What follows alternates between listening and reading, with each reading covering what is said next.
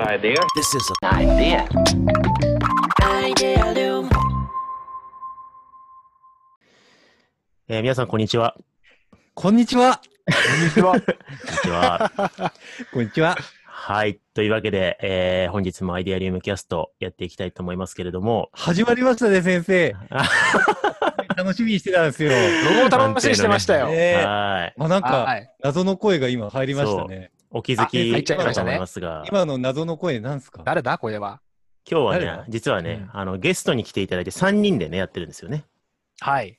お邪魔しております。初めての取り組みですね。初めてアイデアリウムキャストにゲストの方が来ていただいておりまして、で、どなたに来ていただいているかというと、誰だ？中の人かな？中の人 中の人ってどういうこと？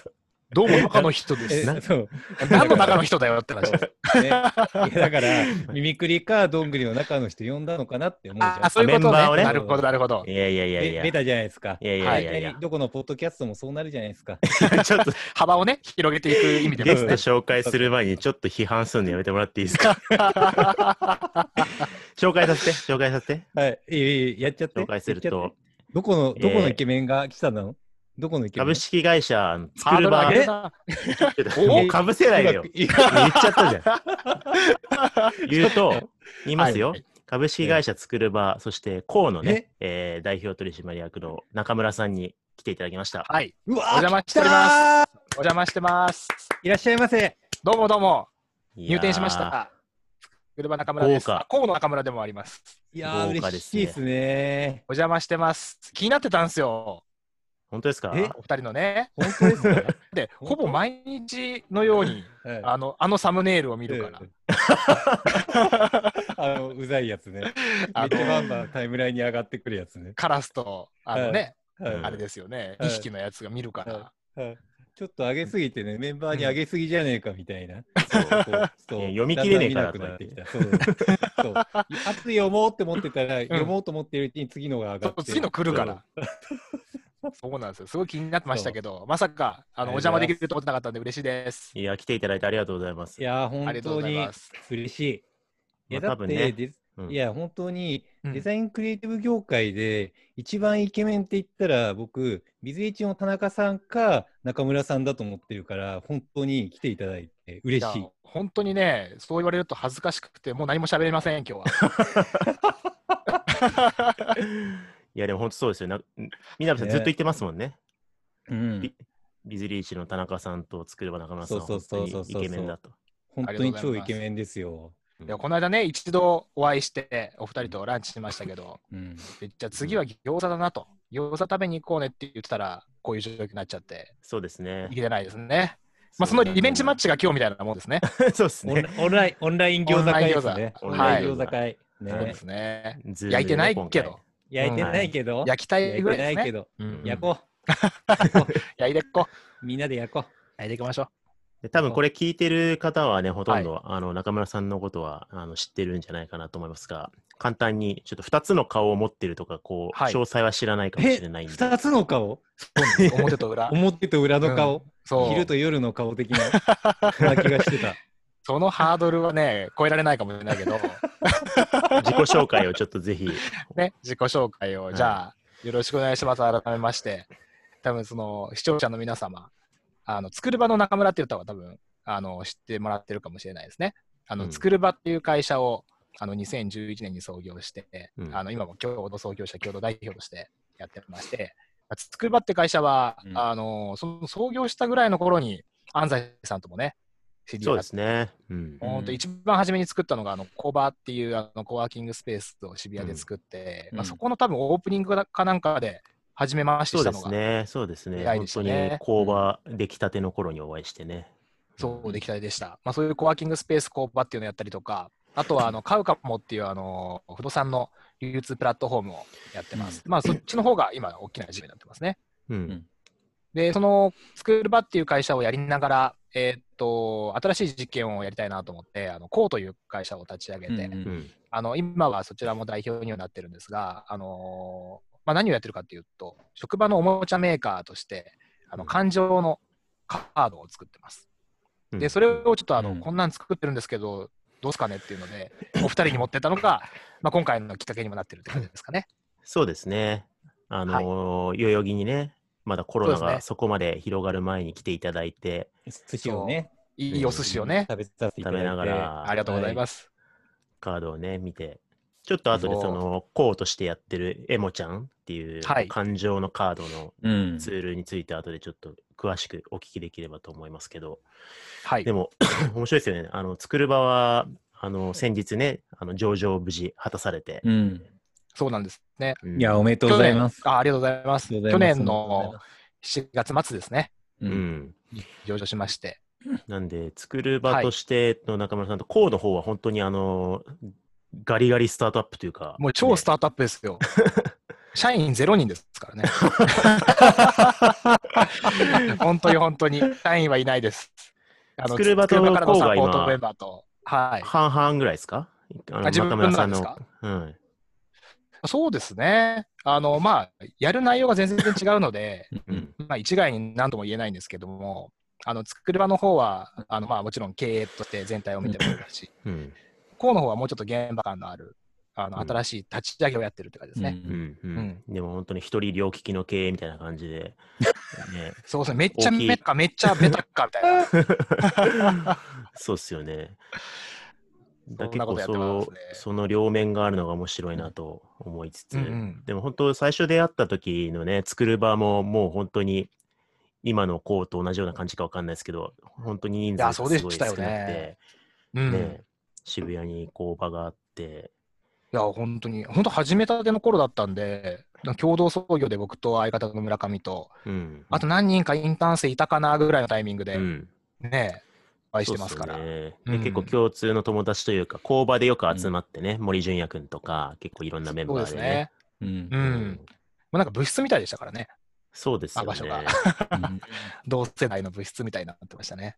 で、なんか中村さんあれですよね、建築出身じゃないですか、もともと。はい。建築、そうですね。建築デザイン出身です。うん、で、うんうんそういう、まあ、空間設計ができるっていう時に、ちょうど中村さんがあれですよね、僕とあの、うんうん立教大学の立野さんが、なんかこうはい対談っぽいのしてる本があって、うん地がうんうん巡り、人がつながる場のデザインっていう、こう、はい。ソフトの部分の場作りとかね、ファシリテーションの本、書かれた本を読んでいただいうん。てたんですね、確かね。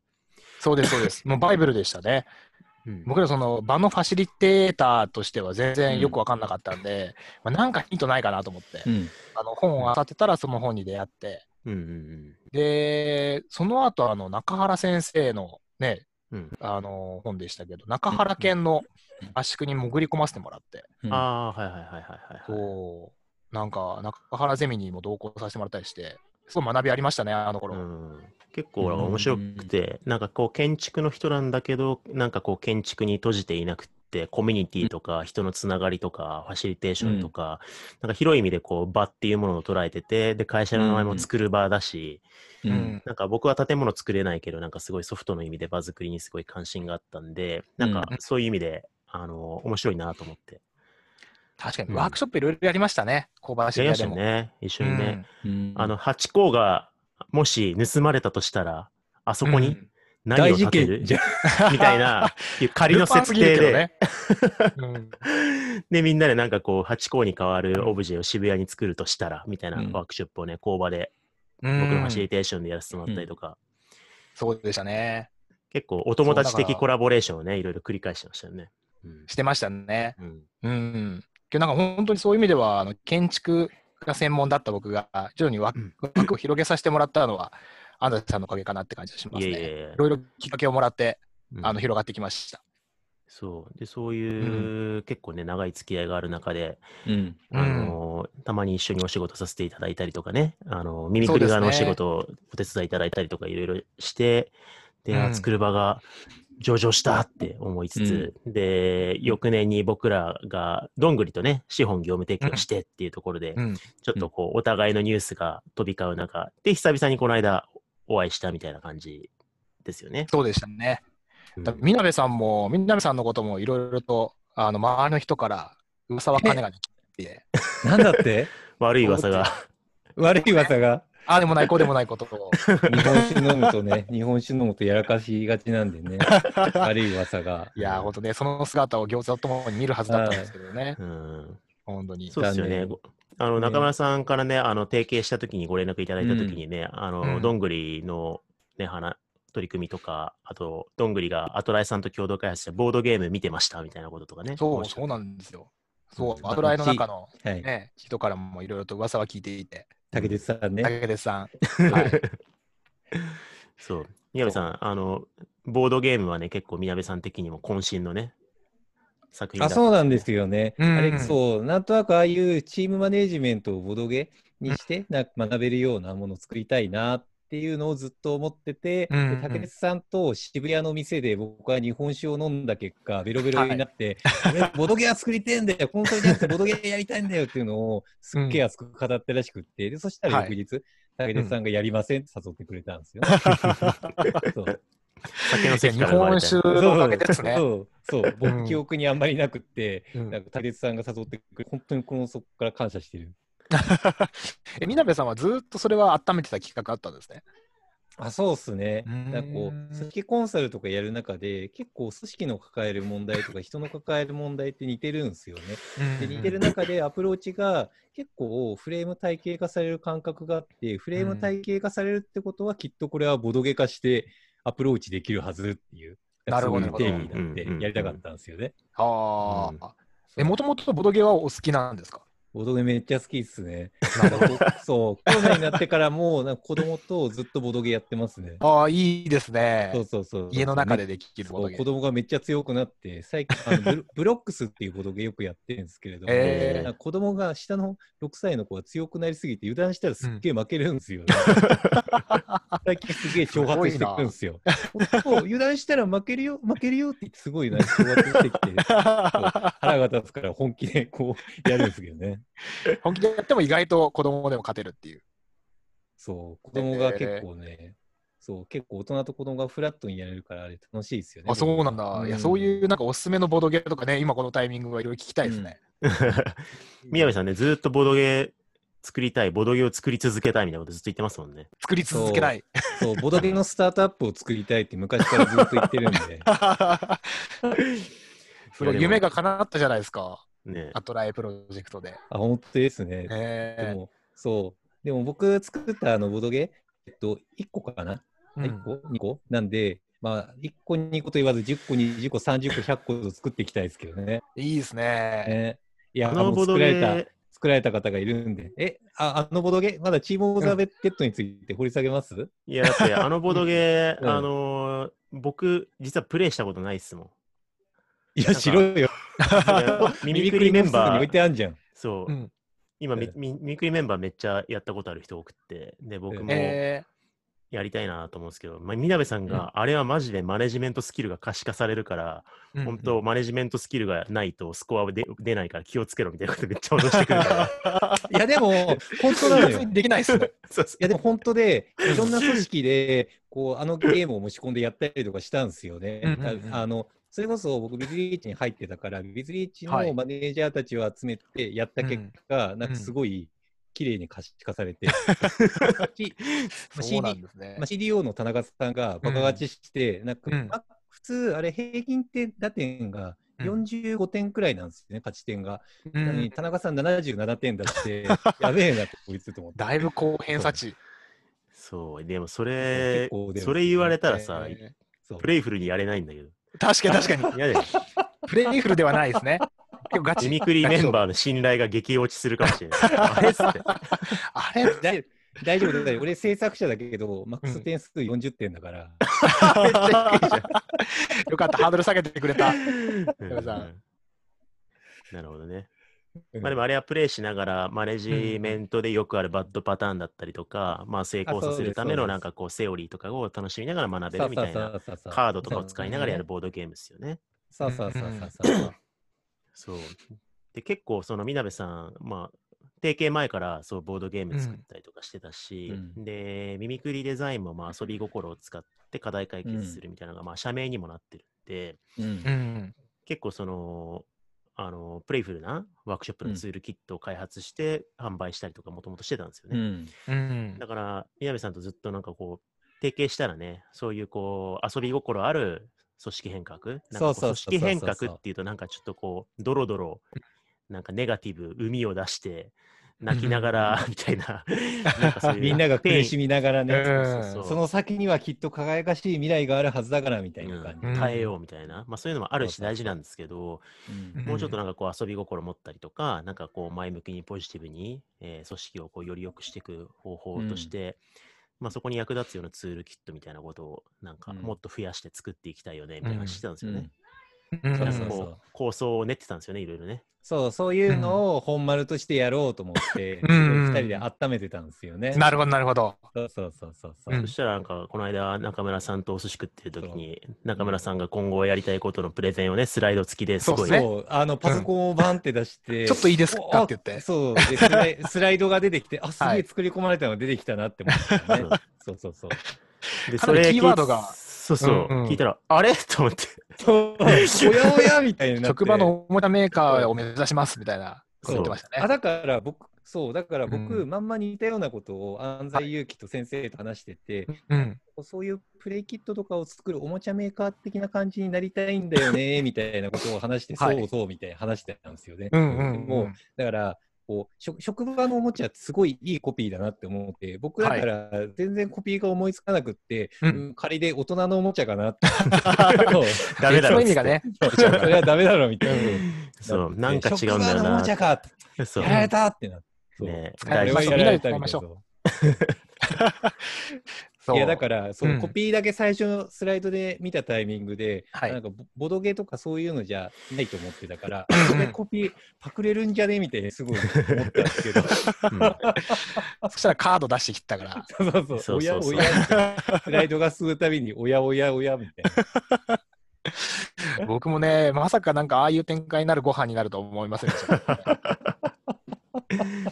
でも中村さん、その職場のおもちゃっていうコピーすごいい。いはいなと思いましたし、で、エモちゃんのあの感情のね、カードはい。の背景にいろんな問題意識とか、なんかこうビジョンがあってやられてるわけじゃないですか。うん。ちょっはい。とその辺ぜひアイディアリムキャスト聞いてる皆さんにも熱弁してやってくださいよ。ああありがとうございます。いや、まさになんかあの僕が二足のわらじを吐きながらというか、あの作る場の代表でもありながら、うん。あのこうというものを立ち上げてる理由がそこにあるんですけど、うん。多分あの、お二人とかもいろんな組織を見ながら、まああるあるだよねって思うところ多いと思うんですけど、うん。やっうんぱりなんか組織が拡大していくときのいろんな、うん。あの大変なところってあるじゃないですか。うん。やっぱりあの初めはすごいあの顔と名前ももちろん一致してるし、うん。日々日々ずっと一緒にいるから、うん。あーいろんなことも分かってるし、うんただなんか組織が広がっている中で、あの垂直にも水平にもあの、うん。組織が大きくなっていって、まあ、階層構想もできるし、うん。うん。あとまあ横に広がって150人突破していくと、うんやっぱりあの認知限界があのうん。超えちゃうから、なかなか、そうです。ね、顔と名前も一致してないとか、うんうんうん。なんかそういう中で、なんかあの昔は サクッと分かり合えたものが分かり合えなくなっていくっていうことがやっぱり課題としてはあって、うん。うんでそういうところでなんかあのもう一歩なんか滑らかにするようなツールなんかないかなって思ってる時に、うん。その感情を自分で自覚して仲間と分かち合うことであうん。の関係の質を高めていくっていうことが一つアプローチになるんじゃないかと思ってやってるのがさっきのあのエモちゃんというカードゲームを作ってけど、うんうん。まあ、そこに結びついていくっていう、まあ、そういう流れですね。うん。うんぜひね、あの、これ聞いて、エモちゃん見たことない方、あの、URL 貼っとくんで、これフリーダウンロードなんですよね。そうです。今あの多分みんなオンラインで仕事してる人かなり多いと思うんで、うん。あの今も僕ら、ズームでやってますけど、あの背景に、あの自分の感情を表示できるような、そういう背景キーを無料で配ったりもしていて、うん。うん。で本も当はあのともとね、はい、うん、アナログのカードでまね、そうそうそう。なんですけどね。うんうん。これでも、ズーム背景で使えるのいいっすよね。今。そ、う。うん。僕はそれですね。2番ニコニコっていうカードをしていて、うん。で、みなべさんはね、1番のウキウキっていうカードを背景いやにしていつもウキウキしてるんで。みなべさん大体ウキウキか皆さんいつもウキウキ、ワクワク。ワクワク。ウキウキワクワクね、ニコニコね。中村さんはね、今僕はね4番のドキドキ。うん。はい。うん。ネット回線が不安なんで、ご自宅のネット回線が不安定でドキドキしてる。でもこれいいっすよね。あの、僕ら、ミミクリとどんぐりも今結構全社的に導入推奨して実験してるんですけど、うん。会議の頭にね、この背景をみんなで選んで、チェックイン的に、うん。あの、うん。アジェンダと関係ないんだけど、今の感情を一旦選んで喋るみたいな、うんうん。うん。っていうのやると、結構ね、あのーうんあんまりこう、今なんでウキウキしてるかというと、とかって会議で話さないまま、リモートワうんーク、うんうん1時間の会議がなんか4本、5本終わって、うんああ、夕方だみたいになっちゃうから、うん。はい。うんお互いの状況とかよくわかんない中で、結構こういうチェックインが冒頭5分でもあると、だいぶん変わるなってすごい思います、全然違いますね。うん。結構なんかやっぱり頭で会話しちゃうシーンのやっぱ仕事の時って多いじゃないですか。ううんん。で、ちしかもチェックインでって言っても、チェックイン慣れしてる人はいいかもしれないですけど、あの、感情の話しない人も結構多いなっていう印象があって、うんう。ん。なのでまあ、この感情のカードで自分今ドキドキしてますっていう、なぜならっていうので、まあ感情が先に来るんで、うん。あの普段話さないようなことも仲間と話せるんじゃないか。うん。まあ、そういう実験を一緒にやってもらっているような感じですかね。ううんん。うん。これ最初、あのね、えっと、お代々木でお寿司食べながら、あのアナログのカードゲームね、見ながら話してたときは、うん。うん。なんか、どんぐりに導入するとしたらみたいなことをみなべさんとね、話しててうね。ん。うん。で、ちょっと、なんか、こっぱずかしいから、ね、どんぐり導入、抵抗あるんじゃないかなみたいな話ちょっとしてたじゃないですか。しましたね。でも結構、割と、どんぐりメンバーもやってる話を聞くんですけど、あ、普通に使ってますね。あ、本当ですか？あそうなんです。だから、こう、リモートワークの課題化にすごいこうフィットしていた感覚があって、うん。やっぱりさっき先生がおっしゃってくれたみたいに、相手の考えてることだったりとか、なんか自分の感情の発話とか、そういうののなんか細かいシンクがなくなってくるじゃないですか。うん。うん。なんか、でも、重大ななんかこう、祖母みたいなのがあるわけじゃないから、いっかって思いつつも、でもそれが流れていくことによって、ちょっと、ちょっとずつ、ちょっとずつ距離感がうん。離れていったりして、で、大きい問題になる可能性もあると思うんですよね。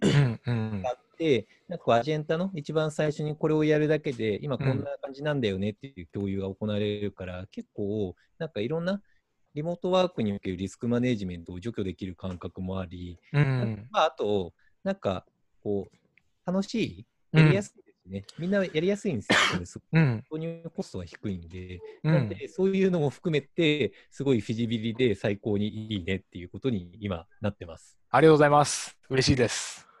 あと思ったのは、うんそう。これ会議連続するじゃないですか、大体リモートワークのね、毎日会議がこれ連続するんですけど、あの、うん前の会議のエモちゃん背景が残ってるんですよね、大体。確かに確かに。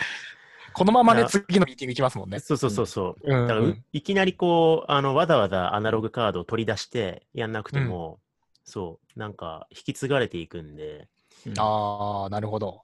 で背景の見えもいいし、なんかスクショをね、ツイートしたくなる。うん。そう、これね、数人集まるとき綺麗なんですよね。綺麗っすよね。結構カラフルだから。うんうん で、スクショ撮っとくとログにもなるし。うん。うん結構、ズームの相性いいなと思いましたけどね。うん。ああ、ありがとうございます。今か、こういう状況なんで、そう、アナログツールで展開し始めたんですけど、あウェブのプロトタイプもいくつか作ってて、うんうんうん。あの、コーのチーム内だと、あの毎日、昼になるとリマインダーで、あの通知が来るんですよ。う。うんうんん。あの自分の今の感情をあのジャーナル的にあの選んで、はい。昼、朝はこんな感情だった、昼はこんな感情で、夜こんな感情で、みたいな。うんでその感情の日本みたいなやつを毎日毎日みんなでシェアしようみたいな、へえ。そんなことをやったりしてますね。ああ、いいっすね。うん。うんなんかこう、連なりがあった方がストーリーテリング的に、ナラティブにね、考えやすくなって。そうですね。一日の変化も自分でも気づけるし。うんうんうんうん。確かに確かに。なんかそういう感じで、組織内のあれですか、そのサーベイ的というか、まあ、活性化支援みたいな形の支援も今後いろいろ実験していくみたいな感じなんですかね？そうですね。まあ、サーベイツールになりすぎると結構あの HR テックみたいな気になってしまうので、うんだからあくまでもうちょっとあの、みんなが使って楽しいツールを開はい発するっていうなとは思ってるんですよね。うんただまあ、あの、アナログで遊んでても、あの、ログが取れないとか、うんあとそもそもアナログで今この状況だと遊べないとか、そういう問題もあるんで、デジタルツールも一緒に作っていこうかなっていううん感覚ですかね。うんなるほどね。うん。確かにサーベイ的になりすぎるとね、なんか本当は、あの、ネガティブな感情なんだけど、まあ、無難にニコニコにしとくかみたいな。うんうん。なんか、そわそわとかドキドキとかそういうの使うとなんか人事部飛んでくるからな、みたい確めかっちゃあるある。な。で、そういうのはなんかちょっとええもったいないので、に。そうっすよね。ううんん。ずーっと紫にし続けたら産業医面談組まれたんだけど、みたいな。やっぱなんかあくまでなんかそういう管理するされるみたいなものっていうのは、なんか一人一人が自分でその感情の変化に気づくとか、うん。それをなんか仲間と分かち合うことによって、なんかちょっと自分の気が楽になるとか、ううん。んなんかそういうああくまで一人称の目線でのあの楽しめるし、うん。まあ、日々日々がちょっとハッピーになるような、そういうツールであってほしいなっていう感覚があります、そうですよね。はい。それで言うと、あの僕ちょっと最近ね、あの、アイディアリムの記事にも書いたんですけど、結構この組織におけるこういうコミュニケーション活性だったりとか、組織変革とうん。か組織開発をやっていくっていう時に、まあ、冒頭で言ったような、プレイフルにやるのか、ペインフルにやるのかって言った時に、うん。あ、プレイフルにやるのって、あ、なるほど、レゴとか使えばいいんでしょ？みたいな。なんかこう、うんうん。ツールにだけ目がうん。いくとちょっと違うなと思っていて、うんうん。うん。なんかツールはないんだけどプレイフルにやることもできるだろうし、うん。でうん。ツールはプレイフルなんだけど、さっき言ったみたいに、エモちゃん使ってんだけど、マネジメント層は実は管理のために使ってたみたいなうんことってうん起こり得るわけではない、じゃないですか。うん。そうですね。だ。からさ、道具が、道具をどう使うかっていう使い手がどういうこう価値観とか人間観とか、うん。組織に対するこう前提として、うん。それこそ、みなべさんがアイデアリウムの前の記事で書いてましたけど、性善説、性悪説みたいな話で、前提、あのマネジメント層が人間の可能性を信じてないと、組織はこうギスギスしていって、特にこのリモートワークだと、あいつ働いてねえんじゃねえかみたいな、邪邪推の連鎖みたいなのが起きてて、うん。うん。良くないよねって言ったときに、うん。うん。やっぱこの、エモちゃんの思想というか、どういう世界を作りたがってるのかみたいなことを理解した上で、このカードを導入するみたいなことがセットになってないと、うん。うんなかなか進化を発揮しない感じがしますよね。いやー、まさにそうですね。うん。なんかそのコミュニケーションの文化がもろに現れるというか、うん。うん、やっぱりなんかいろんな人に遠慮しながら、あのー日々日々仕事してるチームとかだと、うん。なんか誰かがね、それこそ南さんがウキウキって言ったら、じゃあ俺もちょっとウキウキ出さなきゃなみたいな気分になっちゃうチームもあるでしょうし、うんうんなんかこれちゃんとネガティブなことはネガティブなことで、ちゃんとうん分かち合えるチームかどうかとか、うん。うんそれを聞いたときにちゃんと受け止める土壌があるかどうかとか、うん。うんうんまあそういうのが本当に重要なところですよね。ツうん。ールには別にあのいいも悪いもないというか。うんうん。うん。まあ他方でこれがあるからなんとなく、あ、意外に感情で話すのいいかもなとかっていうことに気がついていって、うんなんか、マネージャーが、あ、なんか、このメンバーずっとアジェンダとか、まあ、あの、ワンオンワンでこういうレポートしてきたけど、背景ではこういう不安を抱えながらやってたんだってわかるとか、うん。なんか、道具から認識とか価値観を変えていくっていうこともあり得るとは思うんで、なんか、うん。うん。そうですね。道具ベースでやっていくのか、まあ、信念ベースで道具をうまく使いこなしていくのかわかんないけど、うん。まあ、うん。往復しながらじわじわ変えていくっていうことをなんかこう、マネージャーがコミットするのか、トップがコミットするのかわかんないですけど、うん。やっていくことがね。ね、うん。多分振る舞いとかその文化側が変わってツールの使い方も変わるし、ツールが変わると逆にコミュニケーションも変わるっていうか、うん。なんかまあ反復していくんでしょうね、その反復運動みたいに。うん。うん。うんそういう意味ではなんかあの最近ワンオンワンとかそういう時間を設け設け始めてるチームだったりとか、うん。あのなんか人に寄り添わなきゃね、受け止めなきゃねっていうのをうん。頭じゃ分かってるとか、なんかそういう人たちは結構一定増えてきてはいるなって感覚はあるんですけど、うん。けどその振る舞い側が追いついてないというか、昔ながらのマネージメントとかコミュニケーション手法をなんか脱皮できない人も結構いるとう思う。うん。なんかそのあの脱皮するための一つの補助剤として、うん。こういうエモちゃんみたいなカードゲームみたいな、まさにそのプレイフルなオーラをまとったツールがあるといいかなって思ったりはしてますうんうね。んうん。結構最近思うのが、リモートワークになって、それが加速したと思うんですけど、テーマ的にやっぱり相手の価値観をすごい受容していくのが大切だなって思っていて、うん。在宅になってくると、やっぱりその人のライフスタイルだったりとか、うん。まあ、それこそ、えっと、なんか学校とかが閉鎖されてしまって、でそれを育児をしながら働かなきゃいけなかったりとかして、うん。働く時間がちょっとずれたりとかするんですよね。うん。だから今まで通り型通りにこうもう仕事人であなたはこういう職業人なんだからこうあるべきであるって振る舞いを強制するんじゃなくて、うん。その人自身のなんかあり方だったり価値観だったり状態をお互いに受容しながらどう話し合って、で受け止めつつ一緒に推進していくのかっていうスタイル、マネジメントスタイルが求められてくると思っていて、うん。そういう感じがこう促進されると、このツールはうまく活用できそうだし、ううんん。それとともに行くとすごいいいなっていうのを漠然と感じてました。いやー、そうですね。。はいい。うん。や、本当に、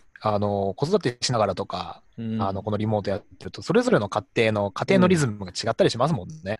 うん。ご飯食べるタイミングとねか。うん。うん。私、その合間にワンオンワンしてたら、なんかこうちょっと、そわそわとか、いや、子供が今寝てるんだけど、その合間にやってんだよねとか、うん共有するだけで、なんかお互いすごいやりやすくなる部分もあると思うんですよね。うん。うん。うん。そうですね。やっぱなんかそういう家庭のいろんなあの状況から切り離されたところに仕事があったので、う。うんん。ある意味なんかノイズレスだったというか、うん。うん。だからまあその中の世界の中で、じゃあどううん君はあの成果を発揮するんですかみたいな話だと思うんですけど、うん。なんかそうでもなくなってきてるし、時間も混在してるし、そうですね。うん。なんかやっぱなんかチームの中でこういうチェックインをすると、いや、最近はなんかちょっとこういう生活のリズムの乱れがあってとか、うんはいはいはい。なんか家族とのバランスでこここうでとか、うんなんかそういう話題がやっぱり必然的に出てくるんで、うん。うん、それは今のこの状況で、うんあ、のこの感情をシェアする面白さでもあるし、うん定の効力はあるなというふうに僕も肌感ありますね。うんう。ん。確かにうん。これなんか、あのー表層の話に行っちゃうかもしれないですけど、なんか、使い方いろいろあると思うんですよ、エモちゃんって。なんかすごいシンプルにカードがね、色分けされていて、で、はマニュアルやルールがあるわけではないんで、うんなんか、おすすめの使い方とか工夫とかなんかあるんですか？中村さん的に。ああ、いくつかね、考えてるんですよ。これ、うんまさに、あのただ感情が、あの8つの感情をカード化したうんだけなので、うん。あのまあ、カードゲームでいうと、なんかトランプみたいに、まあ、ルールはそれぞれ作ろうぜみたいな。感覚なんですけど、まあ、とはいえ、あの僕らもあの作ってる本人として、いくつか使い方を作っていて、うん。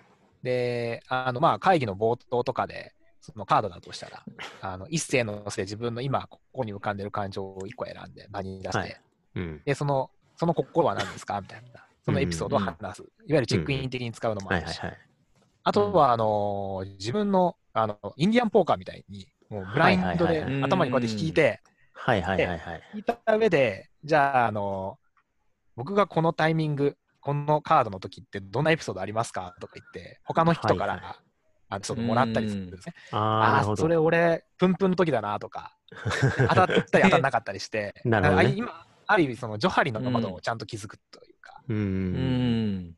なんか自分の知らない他者に認知されてる自分にそれで気づけたりもすると思うんで、なんかそういう遊び方を考えてみたりとか、確かに。うん、あとはなんかその感情を軸にしてリフレクションのシートを作っていって、あそれもウェブツール化してるんですけど、はいはいはい。その感情が浮かんだ時にどんな出来事があって、うん。どんな気持ちになって、でその裏側にある自分の本当のニーズは何ですか？みたいな、うん。そこを深掘りできるようなツールを今作ってなるほど。なのでまあ一結構いろいろ。人プレイがうん。グループできたりとか、うん。いくつかパターンは作ってるんですけどね。可能性いろいろありそうですよね。ワークショップとかでもいろいろ使えそうですよね。ううん、使える気がしてますね。うん。まさにあの新人、それこそ今の時期とかだと、うちも作る場としてもあの新卒を受け入れてますけど、うん、あの新卒の,、あのみんなとかのあのリフレクションとか、うん。1週間ごとに回してもいいかもしれないですし。うん。うん確かになんか、あの、今の感情を起点に、今の感情に合うものを選ぶっていうだけじゃなくて、さっきみたいに、あのー人に、ジョハリの窓的に選んだやつをインディアンポーカー的に、こう、エピソードを想起してもらうっていうのもうん面白いなと思いうんましたし、うん組み合わせ性でね、そのなんかこう、日報みたいのがやるんだったら、なんかランダムで3枚選んで、その3枚を使って、なんかこう、ほにゃららについて語るとか、なんかどういう順番で使ってもいいからね、エピソードを作らなきゃいけないみたいな、ちょっと大喜利的に使ってもいいかもしれないですし、あそうですね。うん。うんなんか割と、あとはまあ強制的に選んだやつで、ちょっとこう、うんうん。うん何かを語るとか、はい。あのー自分の感情を揺さぶったり、あの、喚起させるための刺激剤としてもなんか使えるかもしれないですよね。うん。うん。なんか結構なんか最近どんなことあったって聞くよりも、なんか最近起こった、プンプンしたことってなんかないって言うんった方が、プンプンしたことあったっけなみたいな、ああ、そういえばさ、うんみたいな。はいはいはいなんはい。かエピソードがなんか生まれやすいというか、うん。うん。で、なんかその人の、じゃあこの8つの切り口で、じゃあよくプンプンするときはどんな感じですかとか、よくニコニコするシーンってどんなときですかとか聞いていくと、結構プロファイリングができて、はい。なんかその人の人となりのなんか輪郭が見えてくるとか、うんうん確かに確かに。なんかそういう意味でもなんかインタビューの切り口とかでも面白いああ、です確かにいいかもしれないですね。うんインタビュー使いです。うんそれいいですね。みなべさん、あの、毎回さ、会議のチェックインでウキウキワクワクしか出さないから、強制粛々とかやった方がいいんじゃないですか？確かに。最近の皆さんのシクシクとかね。そう。ないよとかって言うじゃん、みなべさん。多分、うーんあるのかな？最近、粛々したことなんすか？最近粛々したことなんだろズームの背景粛々に変えてくださいよ、今。う変える。じゃあ、あの、形からね。まずはポッドキャストじゃ見聞見えないけど。変えよう。あれどうやって変えんだ？あ、これスラックの方だ。みなべさん、意外にね、ズームの使い方よく分かってないってい。いうやいやいや、情弱扱いしないで。そういう噂がまた広がっいちゃう。やいやいや、仕事に支障あるから。リモートワークの組織コンサルやってるから。確かに。そういう支障あるわ。そうう。んお、ドキドキ、ドキドキあ、粛々になりましたね。しくしくなりましたね。はい。最近、粛々した話教えてください、みなべさん。一番、ここ1ヶ月で唯一粛々したのは、なんか俺ラーメンめっちゃ大好きだけど、ラーメン屋に行けないことに今更在宅勤務で気がついて、それに昨日すごい絶望はしてましたよね。なるほど。結構本当に絶望して、うんなんとかうまいこと食べる手段はないのか。たな店で、あの、あのラーメン屋っていう店で出来たて、親父が作ってくれたラーメンを俺は食べたいと思って、うんうんど。うやったらエミュレーションできるんだろう、すごい、午前中調べてましたね。なるほど。はい。会話やるとですかそですね。あなんかツイッターでそのつぶやきをしたらいろんな人がなんかエクスキューズしてくれて、やり方を教えてくれた。